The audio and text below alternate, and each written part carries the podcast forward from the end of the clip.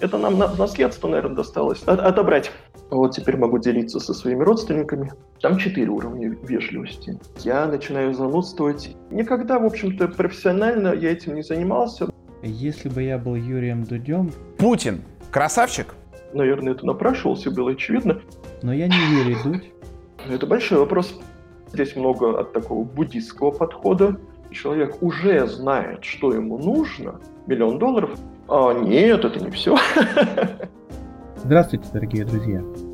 Мы продолжаем постоянную рубрику нашего подкаста Om Talks, в которой я, Валентин Андросов, основатель и главный редактор проекта Обсерватор Мунди, а также ведущий Om подкаст, приглашаю в гости людей, которым есть что рассказать миру и которых стоит услышать каждому.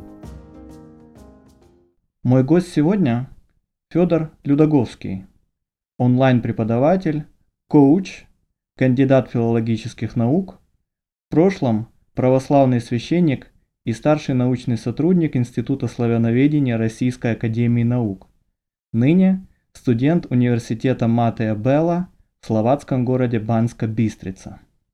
Федор Людоговский – человек, который не боится радикальных перемен в жизни и считает, что честность в отношениях с самим собой и с другими людьми превыше всего. Вместе с тем, он любит и ценит прошлое своего рода и даже занимается любительскими генеалогическими изысканиями, результатами которых время от времени делится с читателями своего Facebook. Федор Борисович, здравствуйте. Здравствуйте, Валентин Александрович. Спасибо, что согласились на эту встречу, на эту беседу. Э, очень приятно. Полтора года назад, или почти полтора года назад, вы уехали из Москвы и обосновались с семьей в Словакии, оставив одновременно священническое служение и научную работу. Оглядываясь назад, не жалеете о том, что приняли такое решение? Нет, я не жалею, хотя, оглядываясь назад, видишь много чего хорошего. Вот, э, вспоминаешь людей, с которыми общался, работал, взаимодействовал. Вот, поэтому есть что вспомнить. И в этом плане, в этом плане можно сказать, что я чести жалею. Но жизнь меняется, и решение было принято вполне осознанно, продуманно, при поддержке всей моей семьи. Так что, да, я считаю, что решение было, было правильным. И в этом смысле я, конечно, э, не жалею. Тем более, что если тут можно говорить о какой-то карьере, в моем случае, будь то церковный или научный, то обе эти мои, с позволения сказать, карьеры, они как-то подходили к концу естественным образом. Я, какой-то был 15-й год, да, я после долгих, ну прямо скажу, мучений, я написал книгу об акафистах. Вот, я писал ее, не знаю, 5 или 6 лет, это действительно было как-то очень непросто, хотя был весь материал. Ну вот я, наконец, ее опубликовал, издал, и после этого как-то я выдохся, что ли. А, да, я участвовал в конференциях, да, я писал какие-то там статьи, но в целом все как-то пошло под горку. Э, но это не значит, что так бы оно и было. Наверное, потом случился бы какой-то подъем, возможно, но к моменту отъезда ситуация была такая. Э, что касается моего священнического служения, то тут было аналогично. Э, в 2014 году я попал, ну это отдельная история, как я туда попал, но в общем это был новый для меня приход, третий э, приход, в котором я служил, это было недалеко от моего дома. В целом все было как бы неплохо, но, но довольно бессмысленно, скажем так. И последний год или полтора, наверное, перед отъездом я служил крайне редко, последние полгода в своем храме не служил вообще. Э, в общем, как-то все, что касается церковной линии моей жизни, что касается научной, и там, и там все постепенно само сошло на нет. Ну и, в общем, в этом плане отъезд был каким-то вполне естественным решением. Нет, я не жалею, хотя, оглядываясь назад, видишь много чего хорошего. Вот, э, вспоминаешь людей, с которыми общался, работал, взаимодействовал. Вот, поэтому есть что вспомнить. И в этом плане, в этом плане можно сказать, что я чести жалею. Но жизнь меняется, и решение было принято вполне осознанно, продуманно, при поддержке всей моей семьи. Так что, да, я считаю, что решение было, было правильным. И в этом смысле я, конечно, э, не жалею. Тем более, что если тут можно говорить о какой-то карьере, в моем случае, будь то церковный или научный, то обе эти мои, с позволения сказать, карьеры, они как-то э, подходили к концу естественным образом. Я, какой-то был 15-й год, да, я после долгих, ну прямо скажу, мучений я написал книгу об акафистах. Вот, я писал ее, не знаю, 5 или 6 лет, это действительно было как-то очень непросто, хотя был весь материал. Ну вот я наконец ее опубликовал, издал, и после этого как-то я выдохся, что ли. А, да, я участвовал в конференциях, да, я писал какие-то там статьи, но в целом все как-то пошло под горку. Но это не значит, что так бы оно и было. Наверное, потом случился бы какой-то подъем, возможно, но к моменту отъезда ситуация была такая. А что касается моего священнического служения, то тут было аналогично. В 2014 году я попал, ну это отдельная история, как я туда попал, но в общем это был новый для меня приход, третий э, приход, в котором я служил, это было недалеко от моего дома. В целом все было как бы неплохо, но, но довольно бессмысленно, скажем так. И последний год или полтора, наверное, перед отъездом я служил крайне редко, последние полгода в своем храме не служил вообще. Э, в общем, как-то все, что касается церковной линии моей жизни, что касается научной, и там, и там все постепенно само сошло на нет. Ну и, в общем, в этом плане отъезд был каким-то вполне естественным решением. Мы обязательно вернемся к этим двум линиям вашей прежней жизни, к научной и к священнической. Но скажите, вообще э, сложно было адаптироваться к новой жизни? Сменить Москву, огромный шумный мегаполис э, с населением средних размеров европейской страны, на тихий провинциальный городок, затерянный в горных массивах центральной Словакии? Ну, видите, я бы, с одной стороны, я бы не ставил бы тут глагол в прошедшее время, потому что процесс адаптации, он занимает не один год, вот, и, наверное, не два и не три, а больше. В этом плане ни я, ни моя семья не могу сказать, что мы в, дол- в должной степени адаптировались. Это требует времени.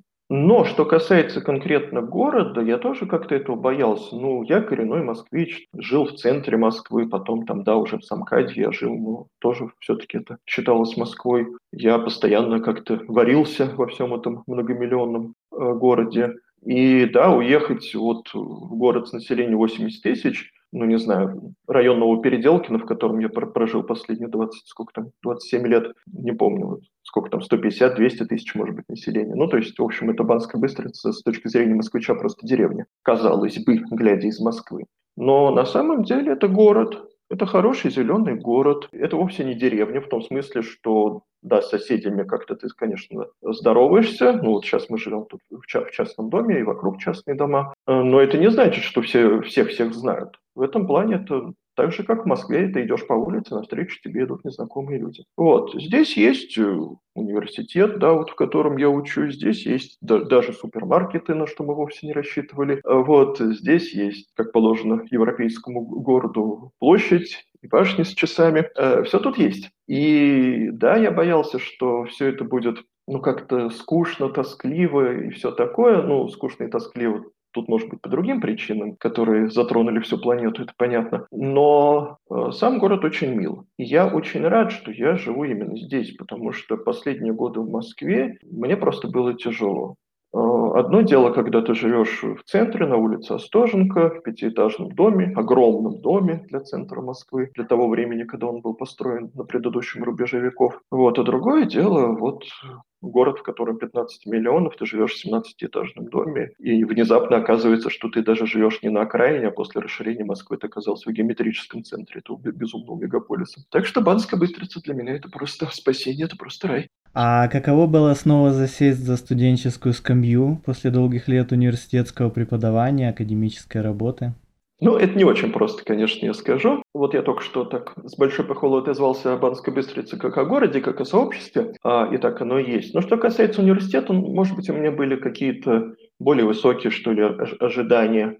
Но это, опять-таки, осознанное решение. Я учусь, ну да, здесь учат словацкому языку, и это хорошо, это полезно для меня.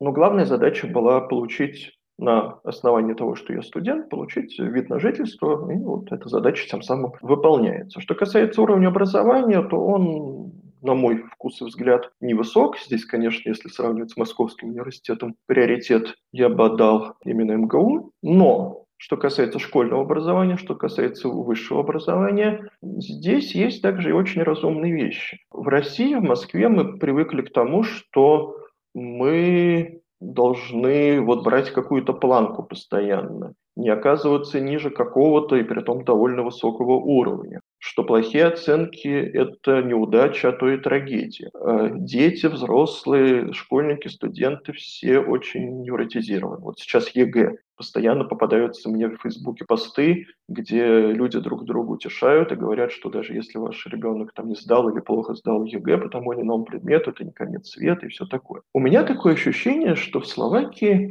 в этом отношении люди полностью расслаблены. Да и не только в этом. Вот есть какой-то небольшой, в общем-то, объем знаний, который тебе дает, но у тебя есть все шансы этот небольшой объем знаний, в общем, достаточно хорошо усвоить. Усвоить, освоить, присвоить себе эти знания, э, сделать их своим инструментом, если они потребуются в дальнейшем. Вот. И никаких вот таких э, журавлей э, в небе высоко летящих тут по большей части никто не ловит.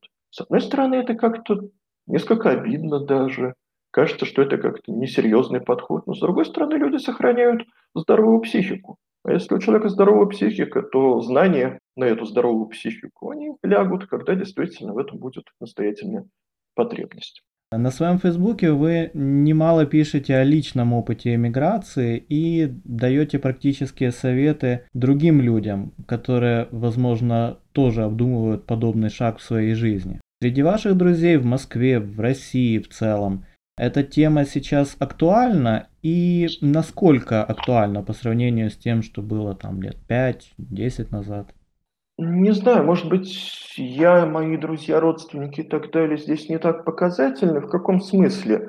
Я вот еще перед отъездом, ну и сейчас, в общем, примерно все то же самое, я вот так сел и стал считать, а вот кто остался, кто уехал. Из моего класса в моей первой школе в центре Москвы, ну, я знаю, что там уехал, ну, собственно, вот мой друг-приятель, с которым мы довольно тесно общались, он давно уже в Штатах программист. Из второй моей школы, из вот такого совсем небольшого класса математического, который там оставался к концу нашего обучения, э, уехала не помню, из 14 человек трое, четверо, может быть, если не пятеро со мной. Из моих вот порядка полутора десятков кузенов и кузин, с которыми мы с детства общались на нашей общей даче, э, ну, примерно треть уже в разных странах, вот включая меня, включая моего родного брата, который живет седьмой год в Испании, кто-то живет во Франции, в Италии, кто-то в Германии, там из других моих родственников более дальних э, и так далее. И в основном люди уехали раньше меня. Плюс еще можно добавить сюда, да, вот еще Канада, еще одна моя кузина,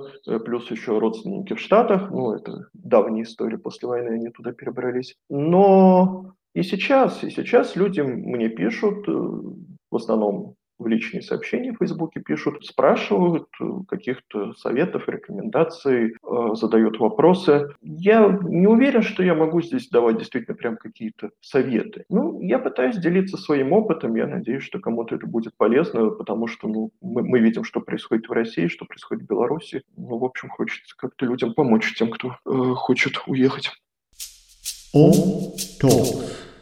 Давайте немного вернемся к сюжетам из вашей прошлой жизни. Будучи старшим научным сотрудником Института славяноведения, вы много лет занимались историей церковнославянского языка, поэтикой православных акафистов, опубликовали десятки книг, статей. Сегодня вы все еще ощущаете себя славистом, интересуетесь научными проблемами, которыми занимались раньше? Ну, я сразу позволю себе поправить все-таки десятки статей, да, несомненно, а насчет книг, ну вот там монография, которую я сказал, плюс еще церковно-славянский словарик, а, то, что вышло в издательстве Нике несколько лет назад, ну, плюс еще я как бы стоял у истоков и был одним из авторов большого словаря церковно-славянского языка. Да, вот, ну, собственно, все. Ни о каких десятках книг тут идти речь, конечно, не может. Статей и всяких публикаций, тезисов, ну да, этого, конечно, было много, а еще больше было а, разной публицистики. Но вы спросили о науке. Ну вот я начал с того, что как-то это все сошло на нет. Но сейчас вот довольно неожиданно для меня, хотя если посмотреть так снаружи, наверное, это напрашивался, было очевидно, я начал преподавать, естественно, онлайн. И теперь вот у меня какой-то, ну, более практический, что ли, интерес. А, может быть, я и вернусь а, именно к исследованию, ну, по крайней мере, в каком-то прикладном аспекте. Ну, например, мне кажется, назрела и перезрела задача создать ну, какую-то современную грамматику, описательную грамматику церковно-славянского языка. Насколько я знаю, этого до сих пор нет. Гомонович это, конечно, прекрасно, но это вышло полвека назад, это учебная грамматика, что-то ну, более, более научное, более отвечающее современному уровню, современным возможностям. Теперь у нас есть церковно-славянский корпус. На портале Национального корпуса русского языка есть инструменты, которых не было полвека назад и быть не могло. Вот. В этом плане какой-то вот интерес у меня сохраняется, я это держу в голове, иногда пытаюсь что-то в направлении делать. Но, как я уже сказал, сейчас у меня интерес более практический. Вот я готовлю какой-то курс, и я понимаю, что здесь у меня просто вот какие-то белые пятна, провалы. Я этого как не было по повода задуматься над каким-то вопросом, я начинаю копать, я начинаю читать то, что мне доступно, тем самым восполнять пробелы, выстраивать какую-то более стройную картину в собственной голове. Ну и тем самым я, соответственно, могу передать это своим студентам, так сказать, слушателям, участникам. А расскажите немного подробнее о этих курсах, которые вы сейчас ведете онлайн. Что это за курсы, что за тематика? А, ну, прежде всего, с чего я начал, это церковно-славянский язык. Я его начал ну, если так можно выразиться, исследовать, еще будучи студентом. Наверное, еще раньше, чем я начал его исследовать, я начал его преподавать, когда я сам учился на третьем курсе филфака МГУ, мне было 19 лет, и начал преподавать в школе юного филолога. Вот. Ну и с какими-то перерывами, но тем не менее, вот я его очень долго преподавал в разных учебных заведениях. Так что это пространство, если можно так выразиться, в котором я чувствую себя достаточно уверенно, мне это интересно. И как бы особый мой интерес заключается в том, что мне хочется показать людям э, церковно-славянский язык как ну, что-то живое, как вот со времен Фердинанда де Сосюра говорят, что язык – это система. Ну, в первой четверти 21 века это просто уже трюизм. Э, но, тем не менее, язык – это система, церковно-славянский язык – это тоже система, многоуровневая, сложная, я бы сказал, сверхсложная. Она живет, она меняется даже независимо от какого-то внешнего воздействия, просто сама по себе, в силу своей сложности, она постоянно меняется. И мы видим, что появляется какая-то новая лексика, язык испытывает влияние русского языка, где-то происходят, может быть, какие-то внутренние процессы. Ну, а то, что наиболее очевидно, то, что просто лежит на поверхности, это то, что на этом языке появляются все новые и новые тексты. Другое дело, каково их качество, там, богословское, художественное и все такое прочее, это отдельный вопрос, но тексты появляются. Это акафисты, которыми я много лет занимался, это службы, в отдельных случаях какие-то каноны, как часть службы, тропари, кантаки, молитвы, что-то еще иногда. Вот, то есть это язык, на котором появляются новые тексты, и в силу самого этого факта а, язык неизбежно меняется. И вот мне кажется, это интересно, потому что на церковно-славянский язык часто смотрят как на что-то такое отжившее, или его рассматривают исключительно в контексте борьбы за русский язык или против русского языка, а он как бы, как говорит БГ, он не за, он не против, а он занят другим. Есть какие-то региональные стандарты церковнославянского, скажем, в современной Словакии он звучал бы по-другому, чем в России? Думаю, да. Ну, то есть, что значит думаю? Я был тут, правда, единственный раз за, за все время, я, я был тут э, на православной службе, Здесь служат частично по-словацки, частично по-церковно-славянски. Да, я заметил некоторые фонетические особенности, но я бы не сказал, что как-то это разительно отличается. А, но дело в том, что были, как известно, разные разновидности, изводы, как принято называть церковно-славянского языка, хорватский, сербский, болгарский и так далее, и так далее. Вот. Но поскольку Балканы все попали под э, владычество турок, вот, а потом влияние шло уже культурное из-за России, Российской империи, э, то все эти изводы, в общем-то, они исчезли, и везде водворился э, русский извод в его поздней московской редакции. Вот. Ну, другое дело, здесь я небольшой специалист, но, насколько я понимаю, у греко-католиков, вы, наверное, это лучше меня знаете, у, у греко-католиков есть свои особенности при использовании церковно-славянских текстов, э, особенности того церковно-славянского языка, который представлен в, в их текстах. Вот. Особенности орфографии, лексики, грамматики и чтения тоже. Ну, хотя бы ять, насколько я понимаю, должно читаться как «и», да, в отличие от московского варианта, где это совпало с «е», ну и так далее. Да, у нас в Украине сейчас ведется определенная работа по восстановлению киевского и извода киевского варианта церковнославянского языка. Это и в греко-католической церкви, названной вами, уже в православной церкви Украины, да, так что есть, есть такие. А, ну вот, очень интересно. Спасибо. Ну вот, это что касается церковнославянского языка. Второй курс – это старославянский язык, вот я начал его буквально вот сейчас, было только одно занятие, но старославянский язык это такой стандартный, в общем-то, университетский курс, с одной стороны, с другой стороны, мне хотелось сделать его как-то все-таки ну, поживее, поинтереснее, в частности, я надеюсь как-то глаголицу включить в этот курс, не только какой-то рассказ о ней, но просто чтобы мы научились читать, вот, потому что самые древние тексты, как известно, написаны этой азбукой, а, к сожалению, памятники принято издавать кириллицей. То есть тот памятник, который был написан в глаголице, его транслитерируют и издают в кириллице, а то и в латине. Старославянский и церковнославянский – это принципиально разные языки. А, да, спасибо. Действительно, это стоит уточнить. А, ну, как принципиально разные? Это примерно так же, как, не знаю, древний английский, средний английский, новый английский. То есть старославянский его выделяют даже не на основании каких-то ярких языковых особенностей или чего-либо подобного. Просто это, скажем так, язык древнейших рукописей маравского и болгарского происхождения. Кирилл и Мефодий – это, как известно, 9 век, но 9 века до нас ничего не дошло.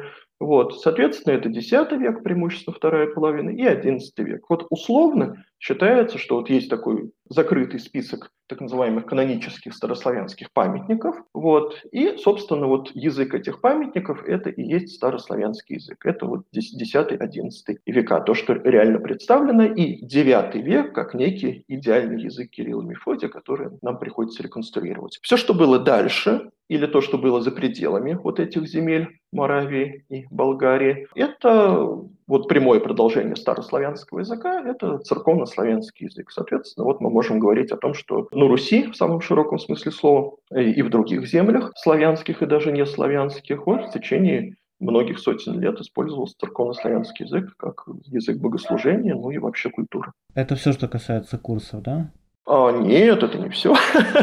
Еще один курс, который неожиданно для меня вызвал наибольший интерес, а, я его назвал «Предыстория русского языка». Это моя придумка, это не соответствует какому-то стандартному университетскому курсу, но мне давно хотелось сделать вот что-то такое. Это такое как бы путешествие сквозь столетия, тысячелетия. Отправными точками я беру какие-то нерегулярности в современном русском языке и путем как исторической реконструкции я даю объяснение этим явлением и показываю, откуда это взялось. И в этих объяснениях мы можем дойти до древнерусского, до прославянского, до проиндоевропейского. И как раз основная идея в том, чтобы показать вот развитие языка в течение вот этих, ну прямо скажем, тысячелетий, но не просто как вот, вот была такая система фонем, или вот было такое склонение спряжения, вот смотрите, как все это менялось, ну, кому-то это интересно, мне, например, это само по себе интересно. Но, конечно, гораздо симпатичнее, живее, если все эти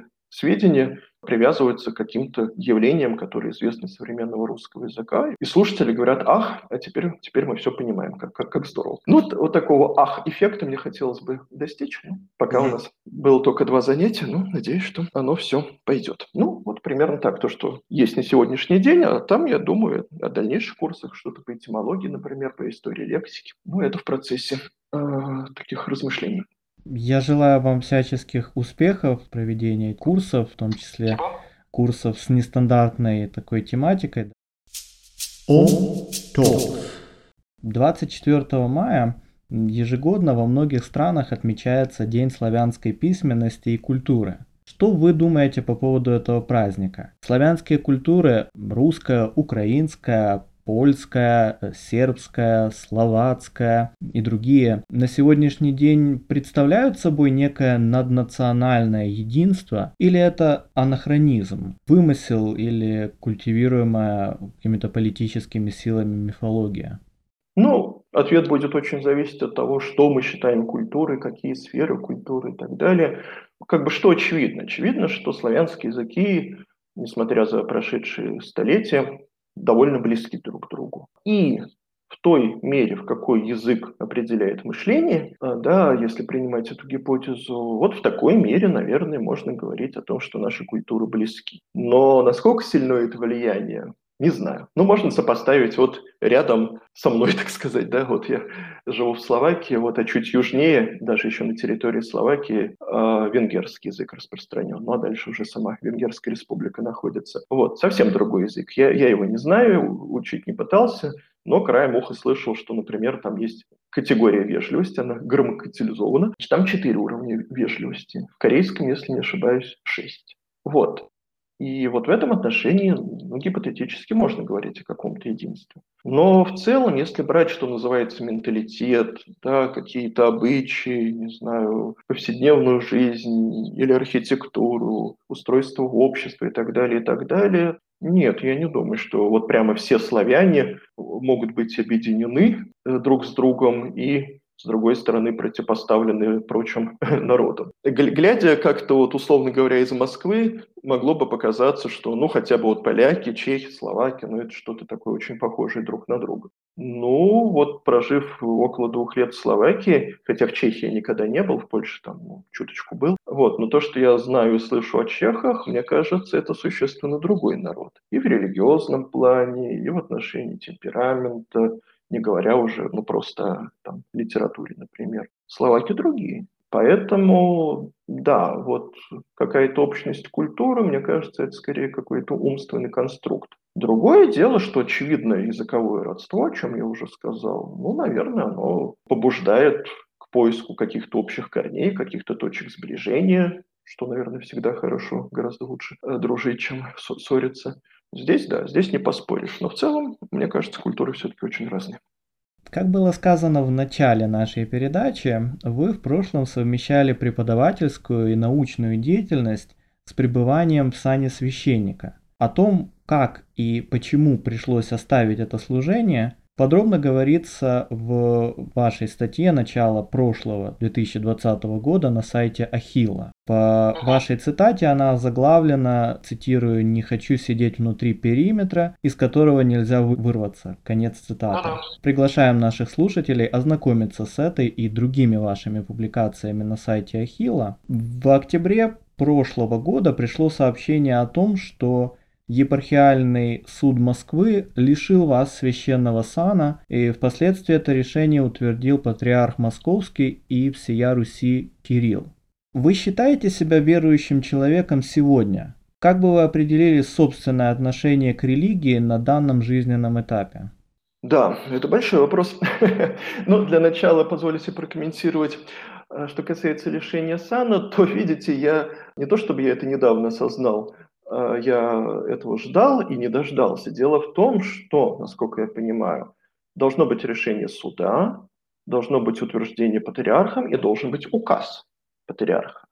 Ну, если говорить о формальной стороне. Вот. Но с формальной стороны должен быть указ. Указа нет. Так что даже с точки зрения московской патриархии, кто я? Вопрос открытый. Ну да ладно, в конце концов, для меня самого это уже не так важно. Считаю ли я себя верующим человеком? Я бы так сказал. Да, я верующий человек, но я Боюсь, что я верую совсем не так, как э, этого от меня бы ожидали. Мои прихожане, мои сослужители, там, другие священники и так далее, и так далее моя вера другая. Не в том смысле, что я там, не знаю, перешел куда-то, да, в буддизм, индуизм, зороастризм или куда-то еще. Нет, никуда переходить я не собираюсь, я вообще считаю, это ни к чему не ведет. Вот это движение перемещений по горизонтали, оно ни к чему не приводит. Человек уверовал в одно, разочаровался, потом очаровался чем-то другим, снова какие-то неофитские восторги, и вот он теперь там ревностный, не знаю, католик или мусульманин или кто еще. Вот. Ну, нет, я понимаю, что такое бывает, и бывает, что это хорошо для самого человека, и слава богу, но, но это не мой путь. Поэтому, да, я верю, мне не очень просто сформулировать свою нынешнюю веру, наверное, она кому-то покажется чрезвычайно расплывчатой, но я верю в Бога. Вопрос, а что каждый из нас подразумевает под этим словом, под этим понятием, кто для меня Бог, какой он, отдельный разговор. Вот, я верю, что каждый может двигаться к Богу если мыслить Бога как нечто, находящееся во внешнем пространстве по отношению к нам, или что каждый человек, а может быть и не только человек, может найти внутри себя Бога. Я верю, что христианство – это один из возможных путей, а, одно из возможных средств на этом пути. Но я также верю, что этих путей много, может быть, бесконечно много, и ограничивать себя каким-то одним путем, по крайней мере, утверждать, что истина только вот здесь, в полноте, а все остальное мрак, заблуждение, ересь и погибель, ну, мне кажется, это немножко по-детски, что ли. Как-то это уже несерьезно. Но, казалось бы, мы должны уже вырасти из всего, вот, из таких вот ограничений. Вера и наука. Такой вопрос стоит перед вами сегодня или стоял в то время, когда вы приняли решение стать священником?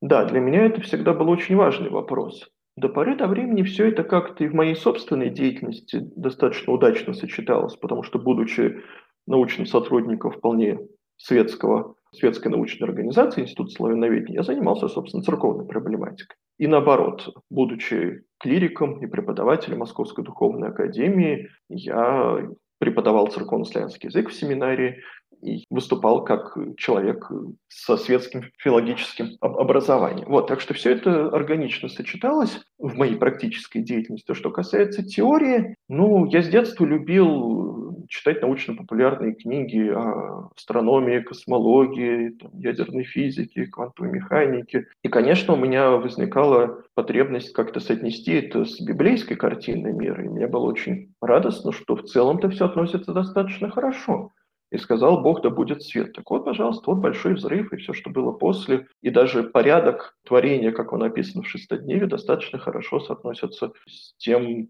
как наука представляет себе вот всю эту физическую, химическую, биологическую и прочую э, эволюцию. Это был просто восторг, это было здорово. Но когда дело доходит до человека, э, вот тут-то как, как раз и начинались проблемы. Грехопадение, свобода воли, и так далее. Вот здесь была явная нестыковка. Но в целом я, как говорится, привык верить в науку, вот такое парадоксальное утверждение, привык верить в науку, и до поры до времени эта вера была такой определяющей, она как-то вот удачно дополняла мою религиозную христианскую веру. Но теперь я смотрю на это несколько по-другому. Ну вот старый анекдот, э, скорее даже уже притча, да, про человека, который искал потерянные в лесу или в парке ключи под светом фонаря, где явно их быть не могло. А вот наука мне напоминает э, вот об этой притче. Наука очень хорошо умеет работать там, где она умеет работать. Вот на том поле, которое ей привычно, знакомо, вот даже что касается большого взрыва, да, вот мы шаг за шагом можем продвигаться туда. Вот буквально в наши дни что-то происходит, мы начинаем лучше понимать, что там было. Если вы зададите физику вопрос, а, собственно, а почему, а что послужило причиной этого самого большого взрыва, если он вообще был, как, откуда, что было до того, какой в этом смысл, Физик на вас, скорее всего, замашет руками и скажет, ну, это не ко мне, это там философия, это религия, ничего не знаю. Это. Ну и получается, что наука не всесильна. Она, наверное, на это и не претендует, но в обывательском сознании это выглядит именно так, что если наука доказала, то все прекрасно. Если наука что-то не понимает или опровергает, а, то этого как бы и нет. Но наука – это один из способов познания очень хорошо продуманные, обладающие прекрасными инструментами, прекрасной такой методологической базой, но лишь один из способов. А есть еще сферы вокруг нас, в которые наука и не пытается вторгаться, и правильно делает. И вот здесь нам на помощь приходят философия, вера, религиозные веры, да, и, и так далее. В рамках философии, в, рамках религиозной веры мы можем думать, да, о том, что было до Большого взрыва, если вообще правомерно так ставить вопрос. Мы можем думать о смысле, наука не думает о смысле, это не ее прерогатива. А здесь мы можем думать о смысле, почему это произошло, кто так захотел, к чему все это ведет, какое это отношение это имеет ко мне и так далее. Так что вера, мне кажется, очень такой инструмент познания. А если не познание, то, по крайней мере, это мощный инструмент для того, чтобы формулировать хорошие правильные вопросы. Вопросы часто гораздо важнее ответа. Через науку можно найти Бога? Это, кажется, у апостола Павла было про исследование природы, да, которое ведет к вере. Ну, знаете, я бы воспринял это скорее найти Бога через веру, как, не знаю, как метафору, что ли, некую. Найти Бога, прийти к Богу через науку можно, ну, примерно так же, как можно прийти к Богу через музыку или через литературу, или сообщение, через общение с каким-то прекрасным, интересным человеком. Или кто-то может прийти, наоборот, через страдания, через какой-то ужасный опыт и так далее, и так далее. Это будет уже зависеть от самого человека, от того, как вот складывается вот этот э, маршрут его жизни, как складываются детальки э, разных сфер его, его жизни. И кто-то найдет Бога через науку, кто увидит красоту вот этого мира и скажет, ну как же, ну это не, не может быть вот так вот само по себе. Посмотрите, какая гармония, какая красота. Ведь очевидно, что кто-то за этим есть, какая-то высшая красота. Да, для кого-то это так, для кого-то какие-то другие пути. А кого-то наука может уверить в том, что все исключительно материально, и помимо материи нет, нет ничего. Человек есть то, что он ест, все мы умрем, и в углу лопух вырастет, как говорит классик. Друзья, если вам нравится наш подкаст и проект Обсерватор Мунди, присоединяйтесь к нам в социальных сетях Facebook и Instagram, на одноименных каналах в Telegram и YouTube. Мы стараемся делать наши материалы качественными и интересными для вас – а это требует немалого вложения времени, сил и средств. Вы можете поддержать нашу работу ежемесячными пожертвованиями на сайте Patreon, либо прямым переводом удобной для вас денежной суммы на банковскую карту. Вся необходимая информация в описании к данному подкасту. Хорошего вам дня! У себя на страничке в Facebook вы определяете одно из направлений своей деятельности как коучинг – кто такие коучи и чем они отличаются от профессиональных психологов, психотерапевтов?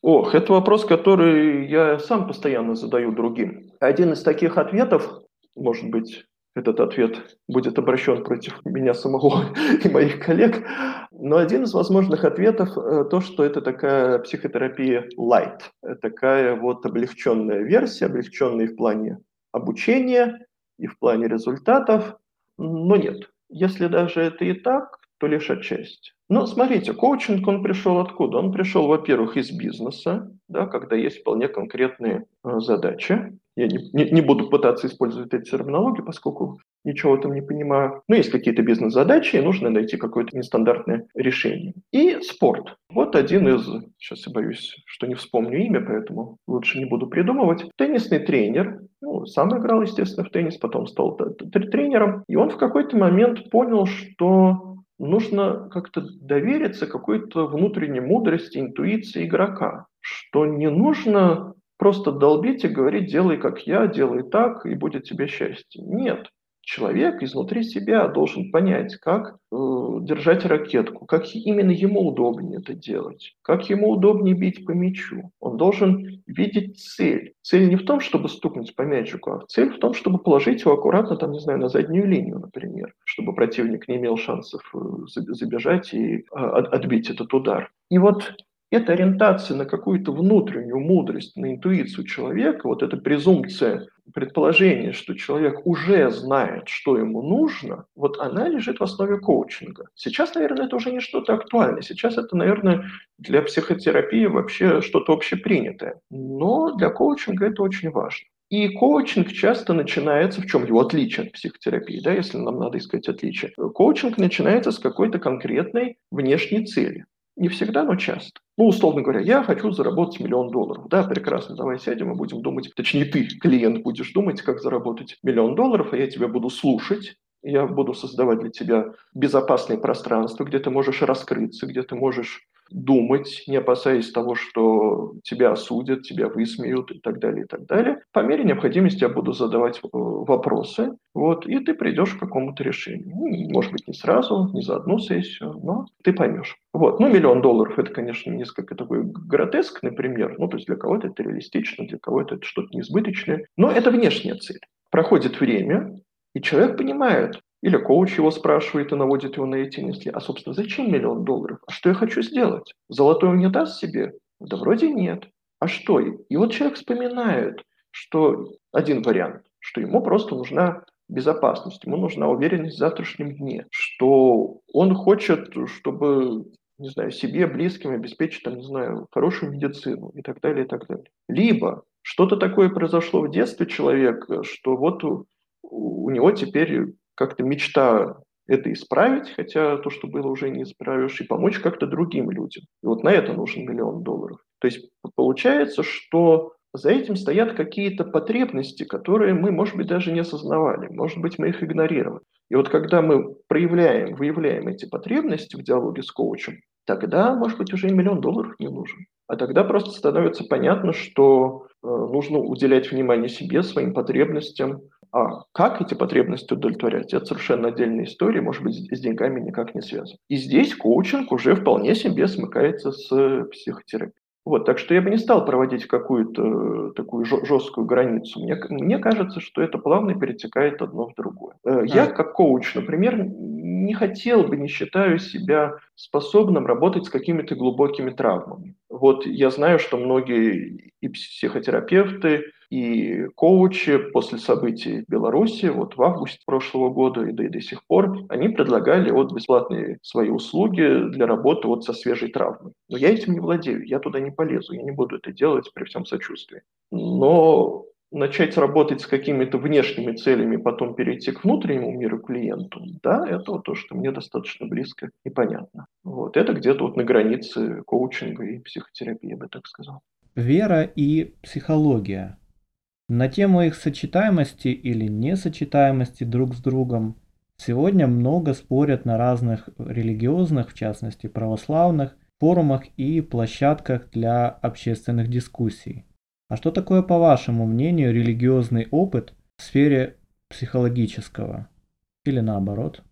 Видите, тут я бы не стал вот делать таких широких обобщений. Ну, вера-то, она может быть самой разной. Вот. Скорее тут надо говорить о каких-то конкретных социумах, о каких-то конкретных конфессиях. Да и здесь вряд ли будет какое-то единство. То, что мне как бы близко и понятно, то, что я видел в течение там, трех десятков лет изнутри. Это православие в России, ну, в Москве прежде всего. Вот. И, конечно, русские, российские православные а, в значительной степени, скажем так, настороженно относятся к психотерапии. И здесь вот эти два фактора складываются. С одной стороны, российское общество вообще в силу своей предыстории, да, и не только российской, все эти советской карательной психиатрии и так далее, э, все это сильно стигматизировано, да, если человек ходит к психо кому-то, ну, это значит, что что-то тут не так, вот это повод для каких-то насмешек, обзываний, или, по крайней мере, этот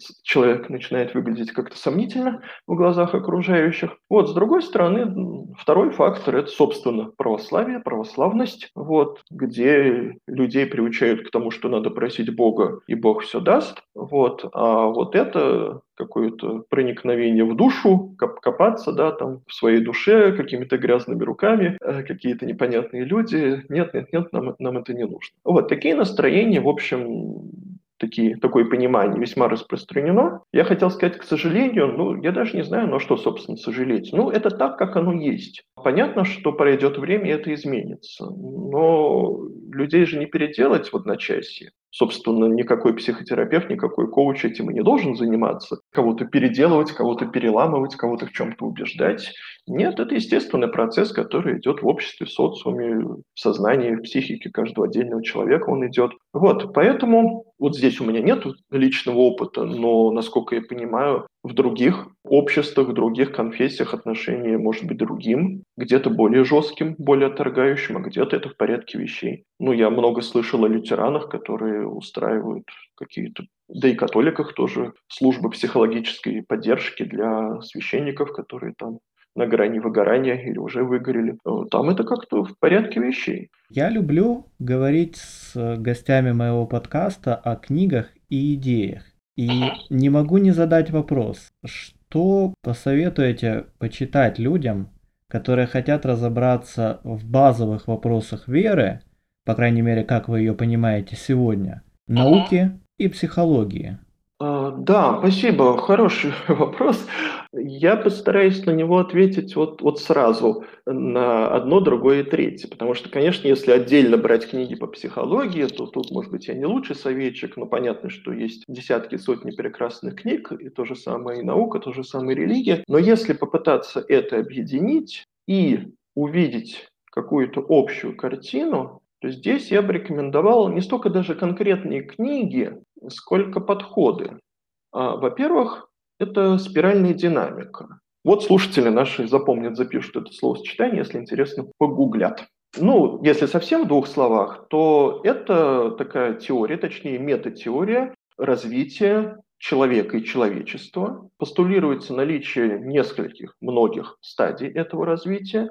И один из важных моментов – это то, что взрослый человек, да, вот казалось бы, сколько там, 25-30 человек, вот какое-то уже физиологическое созревание произошло, есть какой-то жизненный опыт и так далее, но вполне себе взрослый, состоявшийся человек может и дальше проходить через эти стадии. И на этих стадиях принципиально меняется картина мира, восприятие себя, восприятие людей, Бога и так далее, и так далее. Вот, это очень интересный взгляд, э, это подход, который как-то очень обогатил мою картину мира. Второй подход, точнее не второй, а это подход, который в качестве одного из элементов э, включает в себя спиральную динамику, это интегральный подход, э, который связан прежде всего с именем Кена Уилбера. Соответственно, вот его книги можно и нужно читать. А, я и сам пока далеко не все прочел из того, что хотел бы. Интегральный подход, он включает в себя вот это представление об уровнях развития, а также есть еще там несколько элементов, о которых вряд ли сейчас имеет смысл говорить подробно, но это вот такое комплексное видение того, что происходит в мире, в человеческой истории, в жизни одного человека. Это взгляд изнутри самого человека субъективно, и это взгляд снаружи. Это описание развития по разным линиям развития человека. Э, физическое, духовное, интеллектуальное, эмоциональное, сексуальное и так далее, и так далее. Там несколько компонентов, и вот я всячески рекомендую познакомиться хотя бы с какими-то азами этого подхода. И да, что касается спиральной динамики и отчасти интегрального подхода, вот простите, я всегда смеялся над теми людьми, которые не помнят автора книги, э, которые они только что прочитали, от которой в восторге, но правда не помню эти, этих имен. Три немецких автора, по-моему, они пасторы лютеранские или что-то в этом роде. А книжка называется очень просто «Бог 9.0». God 9.0. А, ну, собственно, писали они по-немецки, но одновременно вышла и английская версия книги. И вот это очень, очень интересная книга. Я ее читал, хочу перечитать. А, это именно о как бы, религиозной стороне нашей жизни, о том, как эти религиозные представления могут меняться вот с восхождением по этим уровням, которые описывает спиральная динамика. Книга очень интересная, глубокая. Э, насколько я знаю, сейчас готовится к изданию русский перевод. Получится, не получится, я не знаю, но э, надеюсь, что получится. Но, во всяком случае, ее можно заказать по-английски, по-немецки. Всячески рекомендую. И еще это уже не книги, принципиально не книги. Есть такой человек в Штатах, Лео Гура, Лео Гура. Где-то он там проговорился в одном из своих э, видео, что вообще-то он из Советского Союза приехал в раннем детстве, э, из Петербурга, если я не ошибаюсь. Так что не удивлюсь, если на самом деле он какой-нибудь Лев Гурьев, скажем. Вот. А ему лет 35, э, и у него канал actualize.org, на YouTube. Это двух, трех, иногда четырехчасовые видеолекции, которые посвящены вопросам философии, религии. В целом это в духе вот такого интегрального или сверхинтегрального подхода. Здесь много от такого буддийского подхода, что лично мне вполне симпатично. Он принципиально, по-моему, ничего не пишет, вот только видео. Но это здорово. Вот, вот это я действительно от всей души рекомендую. Вот, что кас... Ну, это по-английски, естественно. Что касается русскоязычного пространства, то здесь э, по части вот спиральной динамики я бы рекомендовал Анатолия Боляева. Это такой человек, который на русскоязычном пространстве всячески продвигает спиральную динамику, подготовил несколько курсов. Вот я у него учился. Это интересно, это хорошо, так что вот это я тоже вполне могу рекомендовать. О, talks. Ваш род происходит из немецкого дворянского семейства фон Люденхоф. На своей странице в Facebook вы много и увлеченно рассказываете о предках, делитесь семейными преданиями, показываете фотографии. Помните ли момент в жизни, когда пришел сознательный интерес к прошлому своей семьи? Или это было как бы всегда?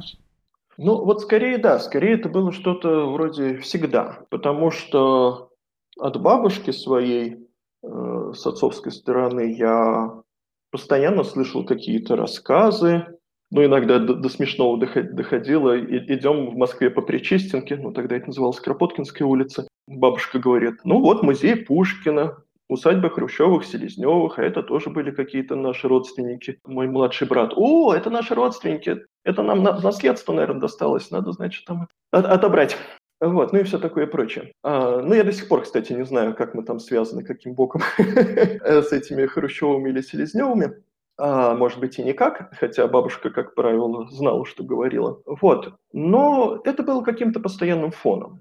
Вот бабушка. Кроме того, ее двоюродный брат Олег Всеволод Чижов был крайне интересный человек. Так, он был врач, и хороший врач. Помимо этого, он был коллекционер, он увлекался собиранием всякого разного, в чем я даже совсем не, не понимаю. Вот, у него дома были картины, всякие предметы старины, которые время, время от времени он жертвовал э, разным музеям куда-то еще. Я помню, у него в квартире были грамоты за подписью сначала Лихачева, Советский фонд культуры, потом уже Михалкова, Российский фонд культуры. Вот, э, и он тоже постоянно что-то вот такое рассказывал, у него хранились родословные частью, доставшиеся там от предыдущих поколений, частью составленные им самим. Так что я как-то во всем этом варился. В 14 лет я э, купил папку Ватмана и стал сам чертить свои родословные, систематизировать то, то, то, что было. Вот, ну, прошло, сколько там получается, сколько-то лет. В общем, в 2004 году я зарегистрировался, поставил себе дома, наконец, интернет, зарегистрировался на сайте Всероссийское генеалогическое древо, просиживал там недели, вот, и много чего нашел. Вот, так что все это было в моей жизни. Никогда, в общем-то, профессионально я этим не занимался, ну, в том смысле, что вот сидеть в архивах, исследовать источники, обозначать там эти источники в своих записях. К сожалению, у меня все это очень хаотично. Но, ну, как есть, как есть. По крайней мере, мне это интересно, по крайней мере, я действительно много чего узнал, э, где-то записал. Вот теперь могу делиться со своими родственниками и с более широким кругом. Вот, что касается этих Люденхофов, ну, это такая семейная легенда, что ли,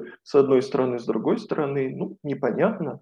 Э, мой, как получается, ну, короче, двоюродный брат моего деда по линии Людоговских, он был старостой Троицкого собора Александра Невской лавры. Петербурге, в Ленинграде. И от него доста- э, мне досталось, э, в семье у нас хранится родословный Людоговский, где вот там написано какой-то граф Мартин фон Люденгоф в качестве такого родоначальника. Но никаких подтверждений этим сведениям я найти не смог, так что пока рабочая версия, что это территория нынешней Белоруссии, вот, что это Речь Посполита, 16 э, век, Людоговские, может быть, Людогостские в более ранней форме что было до того, были ли там какие-то немцы, или австрияки, или голландцы, или кто еще, не знаю, не знаю. Вот, ну, во всяком случае, это мое такое давнишнее увлечение. Может быть, кто-нибудь из моих детей или племянников или внуков, если будут внуки, может быть, займется этим более научно, методично. Ну, а я занимаюсь как умею и как мне нравится. Словакия стала или становится для вас новым родным домом за эти полтора года? Ну, полтора, и, может, да, уже ближе к двум. Но нет, это, во-первых, слишком маленький срок, во-вторых, ну, все-таки мне 45 лет. Я и больше скажу. Я вот до 16 лет жил, как я уже говорил, на Остоженке в центре Москвы кто, кто знает как бы устройство Москвы, это что называется у стен Белого города, внутри Садового кольца, ближе к бульварному, ну, самый-самый центр по нынешним временам. Вот. Потом я переехал, так получилось, э, всех расселяли, мы переехали за Московскую кольцевую авто, автомобильную дорогу, за МКАДе, как говорят в Москве. И там я прожил 27 лет с лишним. И вот это так и не стало для меня домом. Э, вот эти бетонные коробки, ну, нет, я там жил, и было неплохо, но это домом не стало. Словакия в этом отношении гораздо лучше, гораздо симпатичнее. Это гораздо больше соответствует тому, ну, как в моем представлении должен выглядеть город, какая-то человеческая среда. Но дом – это все-таки что-то другое.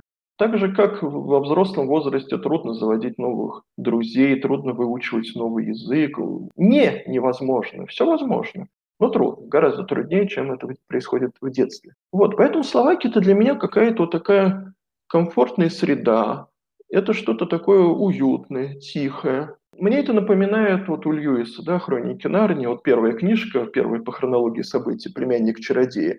Вот Словакия мне напоминает вот этот лес между мирами, в котором оказались Дигори и Полли, где они сидят и уже начинают забывать, откуда они пришли и куда направлялись, э, забывать, как их зовут, кто они такие. Ну вот Словакия что-то вот такое. Ты иногда тут рискуешь совсем заснуть, но ну, даже если ты и заснешь, ну, не навсегда. Вот, так что здесь хорошо, здесь комфортно, здесь симпатично, здесь нет никакой агрессии, которая меня как-то очень была для меня болезненна а, в России, в Москве. Но насчет дома нет, я бы не сказал пока, что это не дом. Хотелось бы, наверное, ну, но пока нет, как есть. А вы уже пробовали посмотреть на случившиеся перемены в вашей жизни с точки зрения семейной хроники? Можно ли говорить о новой вехе в истории рода Люденхофов, Людоговских? Э, ну, не знаю, это же должно пройти время. Ну вот брат мой со своей семьей в Испании, сколько они там, седьмой год живут. Но они же как бы не привязаны к Испании, они же тоже не стали испанцами. Это точно так же, как мы не стали словаками, вряд ли ими станем. Поэтому мое, по крайней мере, видение, оно такое более космополитичное. Но сегодня мы в Словакии, завтра дети поедут учиться, может быть, в Австрию, в Германию, кто-то там из них вот уже собирается жить в Финляндии из каких-то соображений. Но ради бога, Финляндия, Австралия, Бразилия, все что угодно, откры- открыт весь мир.